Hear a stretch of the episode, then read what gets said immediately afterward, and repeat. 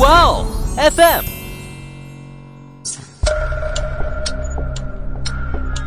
事件众说纷纭，案情扑朔迷离。思彤邀你一起走入案件现场，在娓娓道来中，用身临其境之感还原案件真相。对于收养后的回岗的监督，目前还存存在一定这个一定程度上的制度缺失。父母他其实本身是出了问题的，但是而显现出来的是在孩子就身上。被侵犯、被虐待的一些问题啊，很多情况下都有可能构成我会刑事犯罪给他们父母建议是，一定要给孩子去做人格上的一些教育。我们希望培养出来的孩子是独立的、完整的一个人格。大家好，欢迎收听《爱因斯坦》，我是主持人思彤。不知道大家有没有看过一部片名为《神秘家族》的悬疑电影？这是好几年前的片子了，呃，我是最近两天呢才看的。看完后才知道，这部电影啊，它是由一起真实的灭门惨案改编的，也就是二零一四年的福建灭门案。或许很多人都听说过，但大家肯定不知道啊，就在同一年，我们这座城市呢，也发生过一起特大的灭门血案。那在节目开始前呢，思彤还是要跟大家明确一下啊，本节目为了保护当事人，均对他们的姓名、身份、事件发生地区做过改动。好了，那现在就让我带领大家走入今天的案件——灭门惨案下的刀手。这个案件呢，发生在二零一四年三月十四号。我记得吧，那天是个周五，临近下班的时候了。我和同事呢，正准备收拾东西下班，结果呢，台里的热线电话忽然就响了。很快的，第二个、第三个，就短短几分钟内吧，几乎所有的热线电话都响了起来。接起电话后呢，大家都在说二环南边的观澜小区发生了残忍的灭门案。根据市民提供的信息呢，我和同事连包都来不及收拾，就第一时间赶往了案发现场。当我们来到案发所在的观澜小区二栋时，警车、救护车以及看热闹的人群已经将单元门口围得个水泄不通了。两名警察呢拉了警戒线在门口值守，另外还有小区保安在维持秩序。我和同事呢，就以记者的身份上前，试图想询问关于灭门案的更多的情况。但怪就怪在警察不透露案件情况呢，其实还是说得过去的。可一开始给我们打来热线提供线索的人，他也不肯透露任何消息了。这态度的转变啊，倒让我意识到了案件的重大。或许呢，警方是下达了指令，想将消息封锁，不引起市民恐慌。无奈之际啊，我就和同事呢转变了方向，准备向围观群众打听情况。结果正好呢听到了小区里几位大爷大妈关于受害者的议论声。哎，不知道是二栋哪家人出事了呀？哎呀，听说是幺二零三周国强那一家呀。真的假的？哎，呃，真的，我就住在一二零二，呃，周国强家对面。哎呦，太造孽了，一家五口人。除了在外地出差的大儿子周涛，全死了。啊？怎么死的呀？我和同事听到有住户就住在案发现场对面，赶紧上前打听情况。很快呢，便从李大爷口中得知了案发现场的情况。据李大爷说呀，受害人一家确实是二栋一二零三的周家。周家呢，一共五口人，周国强夫妻两人和他们的三个孩子。就在今天下午六点左右，周国强的大儿子周涛从外地出差回来了，可一进家门就发现客厅里全是死尸，父母以及两个弟妹都被杀害了，一把带血的西式菜刀大咧咧地放在餐桌上，似乎呢就是凶器。惊慌之余，他赶紧报了警。由于此案是重大案件，警方呢第一时间便封锁了现场。因此，李大爷虽然住在隔壁，却对案发现场的具体情况、周家人的死因以及嫌疑人等消息呢一概不知。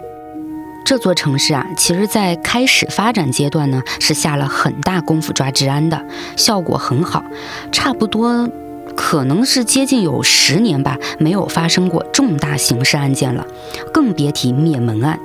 这次案件的发生，自然就如同一记重磅炸弹，让整座城市惊恐万分。我们台领导呢也是高度重视此次案件，便指派我和同事实时跟踪报道此案。于是我和同事只能开启厚脸皮模式，发动身边所有的关系，就是试图想打听点内部的消息。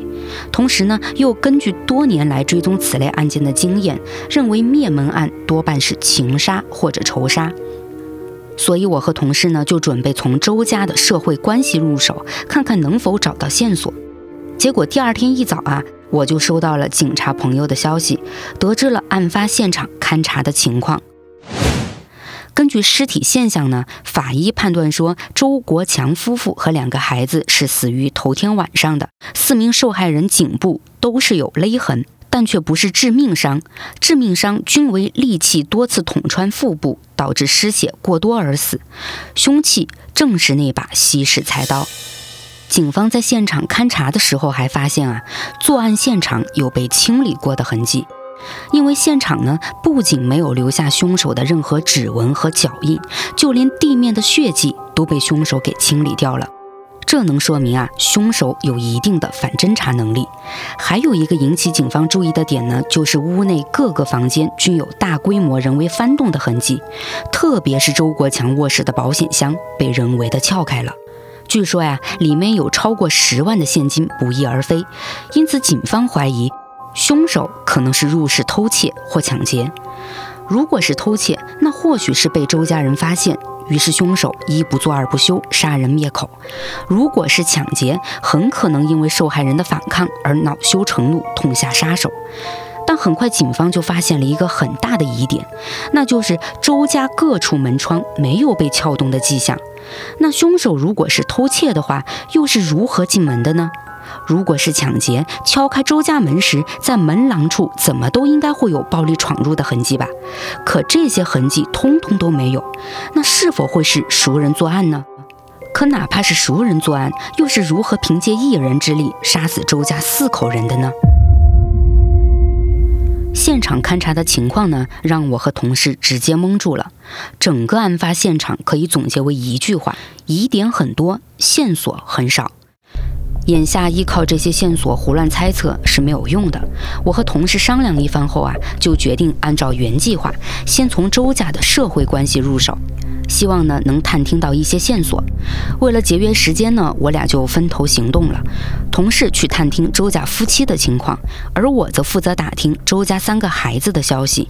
很快呢，我便锁定了我的第一个目标，也就是从警局做完笔录的周涛。周涛离开警局后，没有回到灌篮小区，而是去到了爷爷奶奶家暂住。我得知消息后呢，就立刻赶到了他的爷爷奶奶家，想要进行采访，结果呢，却被周家爷爷拦在了门口。周爷爷以周涛伤心过度为由拒绝我采访。其实呢，我当时也挺理解的，毕竟在周爷爷心里，儿子一家都死了，唯留周涛一个独苗，实在不希望有人来打扰嘛。后来呢，还是周涛主动站出来接受了采访，我才得以进门。此时的周涛呢，似乎还没从打击中缓过神来，整个人看的呢是有些憔悴的。对于我的到来呢，他也没有过多的去询问什么，只是向我简单的重复了当天的情况，跟最开始小区里李大爷叙述的并没有太大的差别。同时，他还向我出示了自己出差来回的车票，为自己的不在场作证。很显然，周涛没有说谎。眼看从周涛这里问不出跟案发当天太多的线索，于是我便调转了方向，开始旁敲侧击地打听起周家这几年是否与人结过仇。就如我最初分析的那样啊，灭门案呢，大多都是仇杀或者情杀引起的，且熟人作案的可能性极大。周涛似乎也察觉出我询问这一点的目的，犹豫片刻后呢，给出了否定的答案。无奈之下，我只能离开了，转头打听起周家小儿子周俊以及小女儿周楠楠的信息。但两个人呢，一个是大三学生，一个是高二学生，生活圈子偏小，并没有发现什么可疑的线索。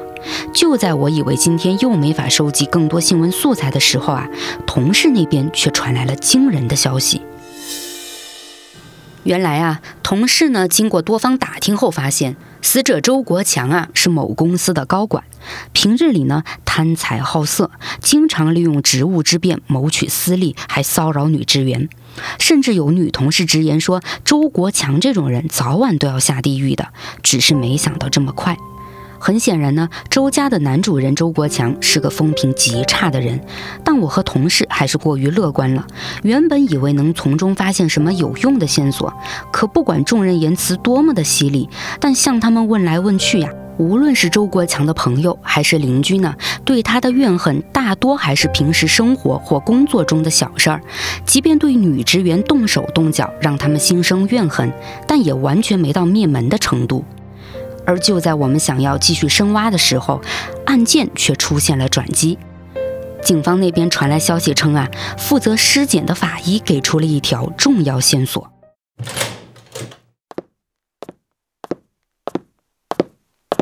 这是周楠楠的尸检报告，处女膜陈旧性破裂，而且通过对胯骨和下体的检查，可以肯定，她长期与男性发生性关系。啊！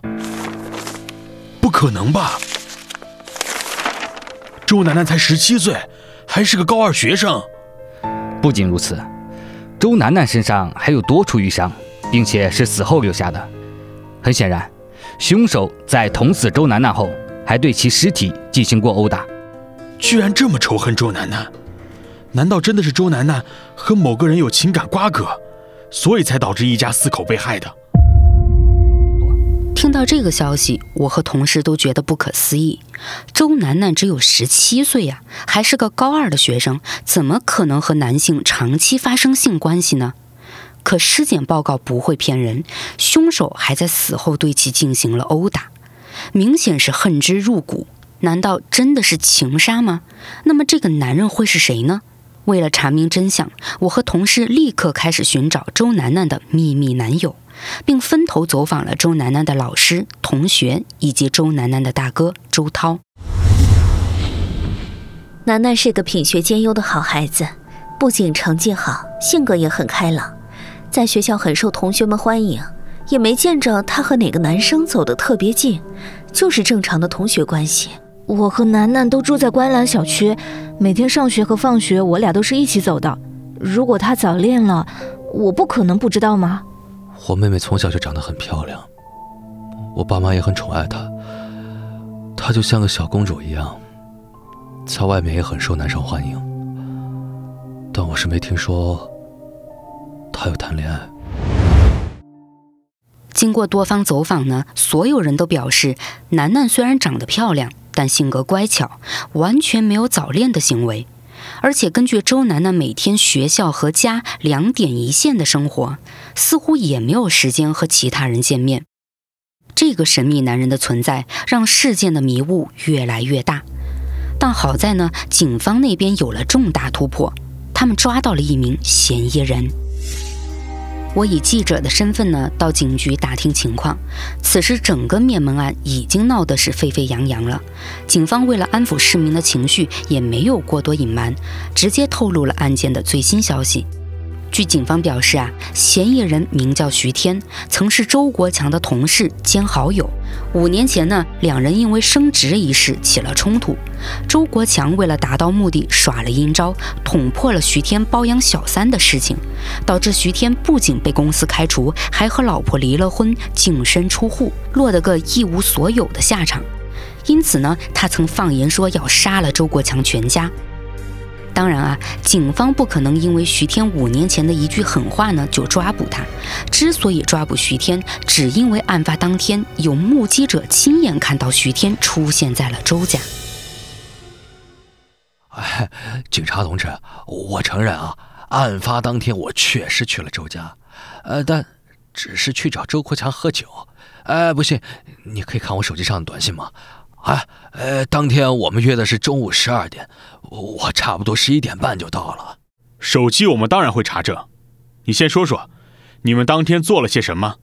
呃，就吃饭、聊天、喝酒啊，两个大男人还能干啥呀？就你们两个人？啊，是啊，我们喝上后呀，周国强的老婆就出去打麻将了，大儿子好像是出差去了，小儿子和小女儿都在上学，周家就我俩。呃，但喝完酒我就走了。你离开周家的时候是几点？呃，下午三点左右吧，具体时间记不清了。离开周家后，你去了哪里？哎呦，那天中午确实喝多了，我哪儿也没去，直接回家睡觉了。有没有人可以证明？哎呦，我老婆前两天回老家了，呃，家里就我一人。呃，不信的话，你们可以去查我小区的监控啊，应该拍到我了。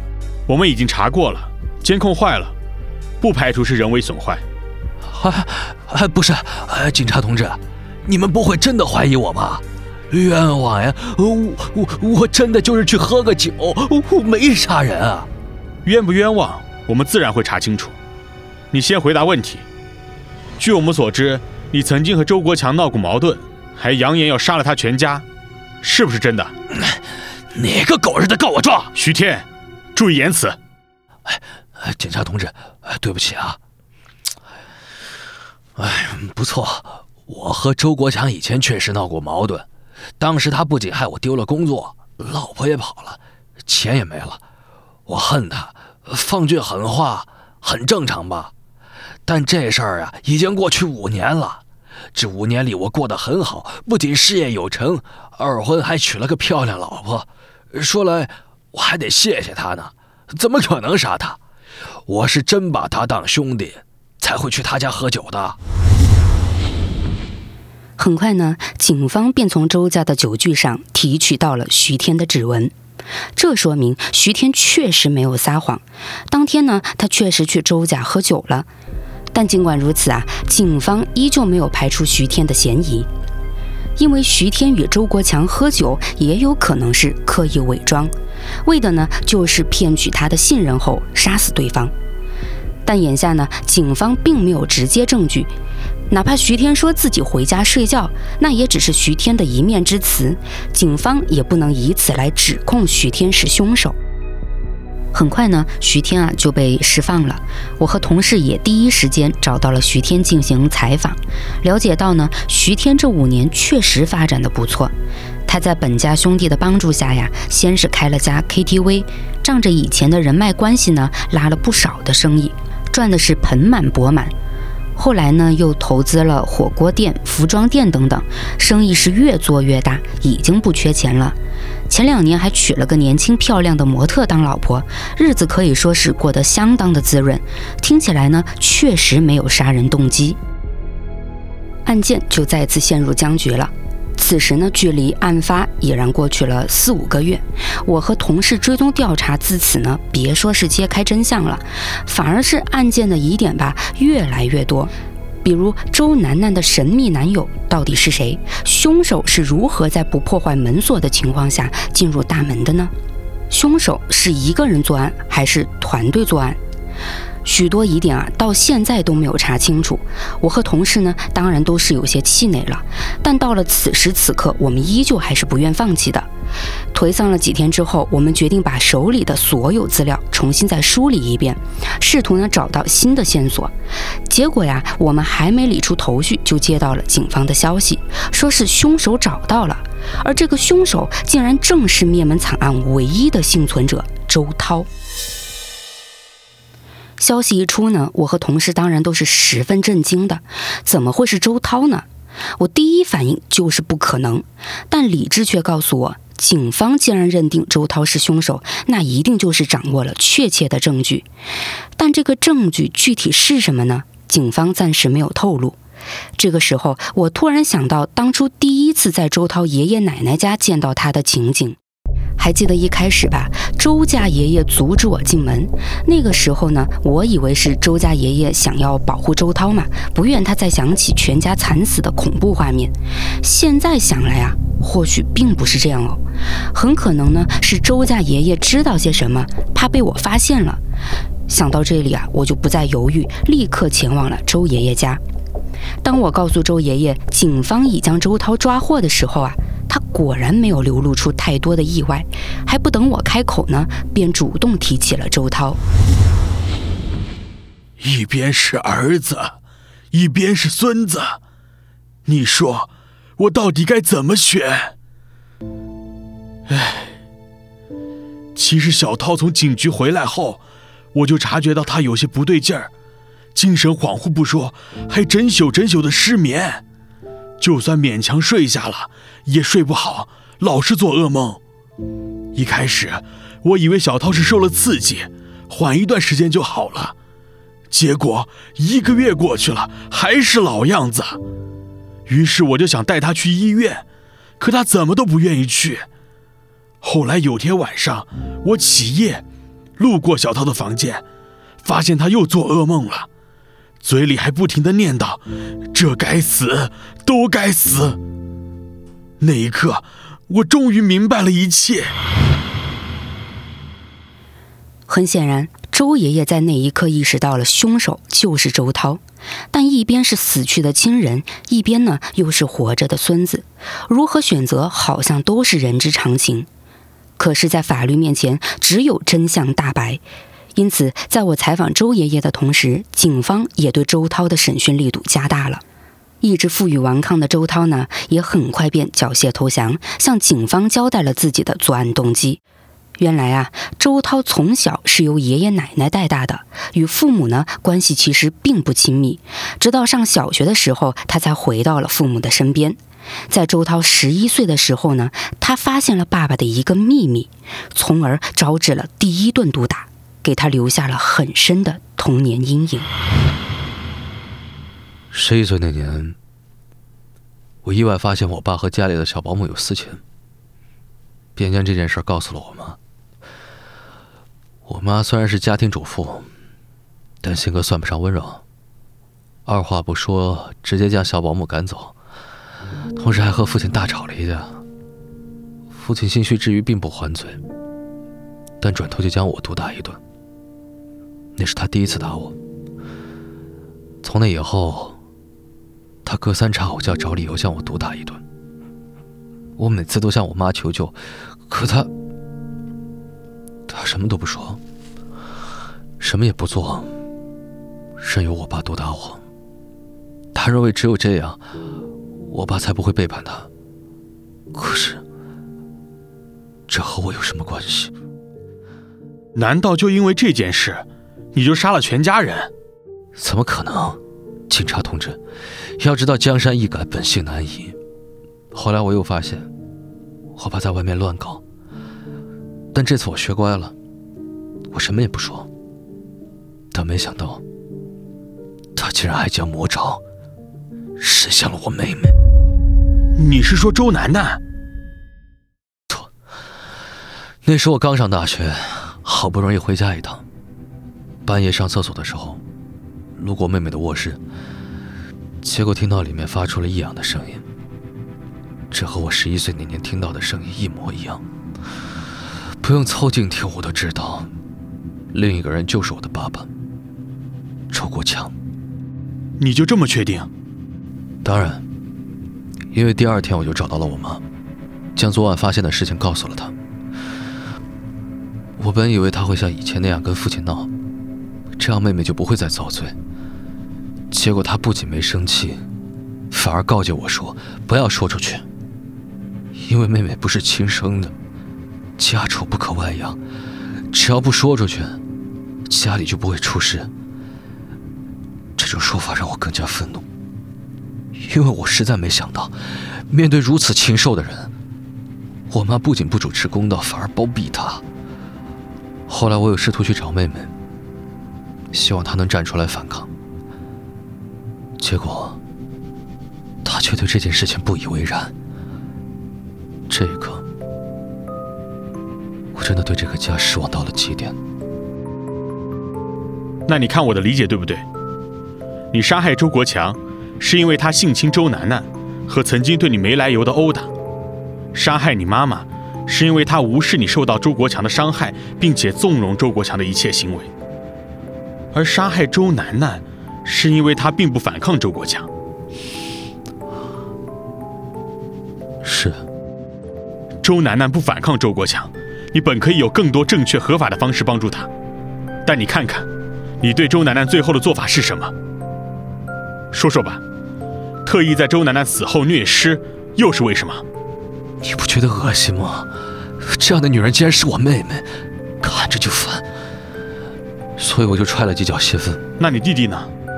他是无辜的，你为什么又要杀他？那是个意外。我本来不想杀他的。哼，撒谎！你前面说了那么多，你自己信吗？周涛，让你真正举刀杀害全家人的，应该是这五十万吧？审讯的警察直接将一份房产抵押合同甩在了周涛面前。原来一年前呢，周涛瞒着父母以家里房子做抵押，贷了五十万元做生意，但很快因为经营不善，投资的钱全部都赔进去了。面对银行的债务，他害怕父母发现房子已经被抵押出去，于是呢，就产生了一个可怕的想法，那就是杀掉父母和妹妹，独吞家产。终于啊，周涛不再挣扎，老实交代了自己的作案过程。二零一四年三月十三号呢，呃，也就是案发的前一天，周涛为了摆脱自己的嫌疑，先是以出差为由到火车站买了张当天出发去外地的火车票，但实际上呢，他并未上车，而是在火车站躲了一宿。然后在第二天凌晨的时候，悄悄回到家中，拿着家里的西式菜刀，提前躲在了自己卧室的衣柜里，一直等到徐天走后，才悄然出现。趁着周国强酒醉呢，周涛就用绳子勒住了周国强的脖子，并用刀捅死了他。紧接着呢，周涛收拾好现场，藏在大门背后，等着打完麻将回家的母亲和即将放学回家的妹妹。并以同样的方式杀死了母亲和妹妹。随后，他便开始清理现场，并故意呢翻动了各个卧室的物品，伪装成家里被人入侵。就在这时啊，家里的座机突然响了起来。周涛呢就本能的接起电话，发现打过来的是弟弟，说呀今晚不回家吃饭。可当周涛放下电话的时候，他立刻意识到问题的严重性。原本呢，他确实只想杀害自己的父母和妹妹，但现在他却在自己家里接听了弟弟的电话，这就等于证明父母和妹妹在家中被害的时候，自己就在家里。周涛痛恨自己的失误，让他不得不杀掉弟弟，因为如果留下了活口，自己肯定会被警方发现。于是呢，他又给弟弟打去电话，将他骗回了家。就这样，弟弟也死在了他的手上。随后，周涛就将地面打扫干净，这才锁门下了楼。离开的时候，他还特意避开了监控，因此没有在犯罪现场留下任何痕迹。至此呢，案件真相大白，周涛因故意杀人，情节恶劣，被判处了死刑。纵观整个案件啊，其实我有很多想问的问题。带着脑子里的无数个疑问呢，我去咨询了北京中银成都律师事务所专职律师张慧。首先呢，呃，在本案件中，我们可以看出，致使周涛挥下屠刀的不单是那个五十万，幼时呢父亲的毒打、母亲的忽视，以及妹妹被父亲侮辱等等，其实对他产生的影响都是巨大的。这不禁让人想到呢，如果是自己或身边的人处于案件中周涛的位置。正确的做法应该是什么呢？嗯，如何做才能避免悲剧的发生呀？呃，我们经常讲，法律是最后的红线，任何行为都不能跨越红线。同样，法律也赋予了当事人救济的渠道。作为本案中周涛本人，根据《中华人民共和国反家庭暴力法》，其父亲的毒打本身就属于一种家庭暴力行为。周涛本人和他的法定代理人、近亲属。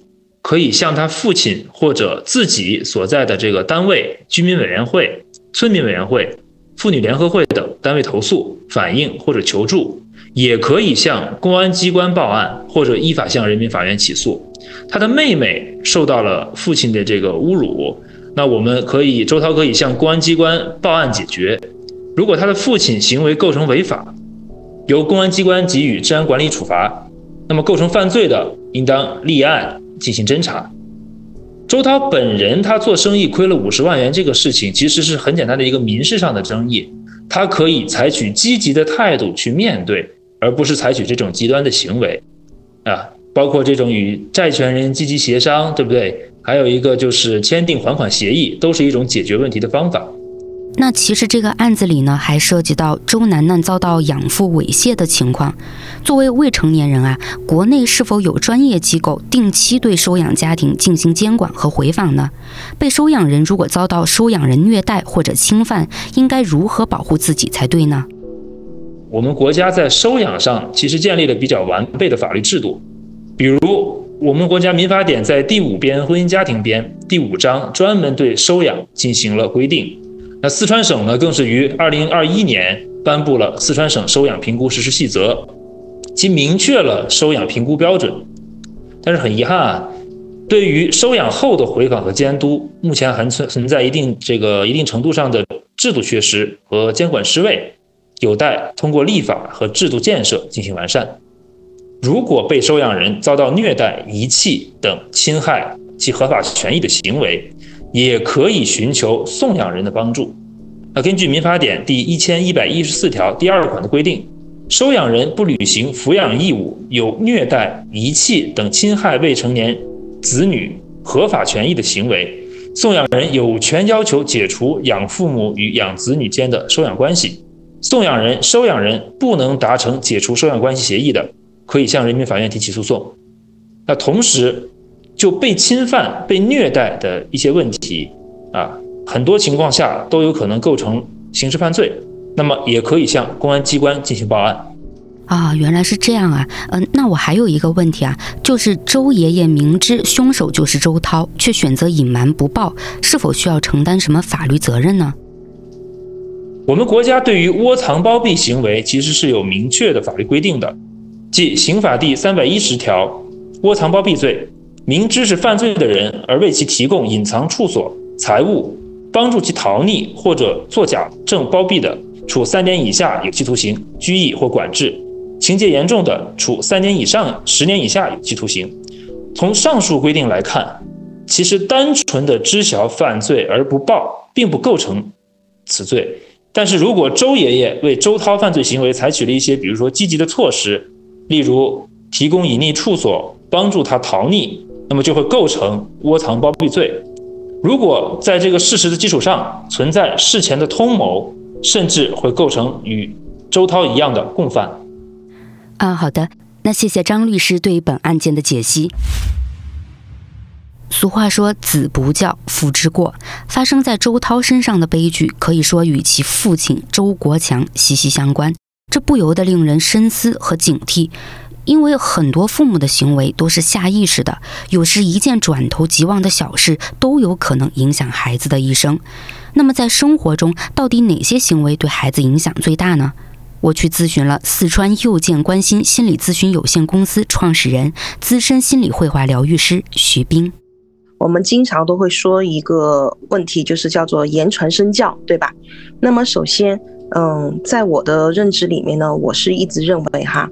在我接触的个案里面，很多家庭的父母，呃，他们生病了，然后是孩子替他们吃药。我不知道大家能不能理解这句话的意思，也就是说，父母他其实本身是出了问题的，但是而显现出来的是在孩子身上。也就是说，我一直都说，孩子是家庭问题的吹哨人。那么，父母应该怎么样做啊？或在生活当中应该注意些什么？就是说，我们在面对孩子的教育当中时候，我们如果教育孩子需要做到什么，那肯定是我们作为家长也需要去做到什么。这个呢，在我们的生活当中，举个例子，就比如说，如果你希望孩子多读书，那么肯定你也需要去多读书，去营造这样的环境。那么从上面这个个案来看呢，其实孩子啊，他是没有。就是对事物哈，真实世界生活中的东西来看的话，孩子是没有什么太多的一些观念，尤其是年龄越小的孩子，因为接触的东西少，就没有足够的独立思维的能力，而导致对周围的认知呢，它会存在一部分，呃，就是分不清对与错的一个情况。那么在这样的情况下，我们更重要的是什么？我一直在给就是儿童青少年做咨询的时候，我会跟他们父母建议是，一定要给孩子去做人格上的一些教育。我们希望培养出来的孩子是独立的、完整的一个人格。那么，在这个社会心理学里面呢，就讲述了一些潜移默化对我们的影响是有多大。所以说，我们一定要注重环境带来的潜移默化的影响，去营造良好的家庭的一个环境氛围。那么，我们对于他人的表情的认知、他人人格的认知、对于周围环境的认知，乃至于对于自己所作所为的动机和原因的认知，它都影响了我们是否要继续去做这样的事情。所以说，孩子完全是可以从父母身上去找到这样的影子的。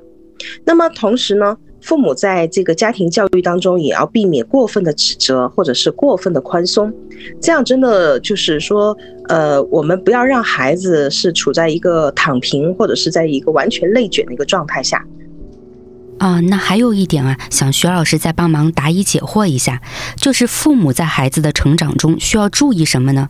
就如果自己的孩子真的走到了极端，作为父母又应该如何去弥补和挽回呀？首先，第一点呢，我给父母的建议是，一定要去关注到孩子内心的需求。当孩子做出了极端的事件，我们不应该在第一时间去指责他。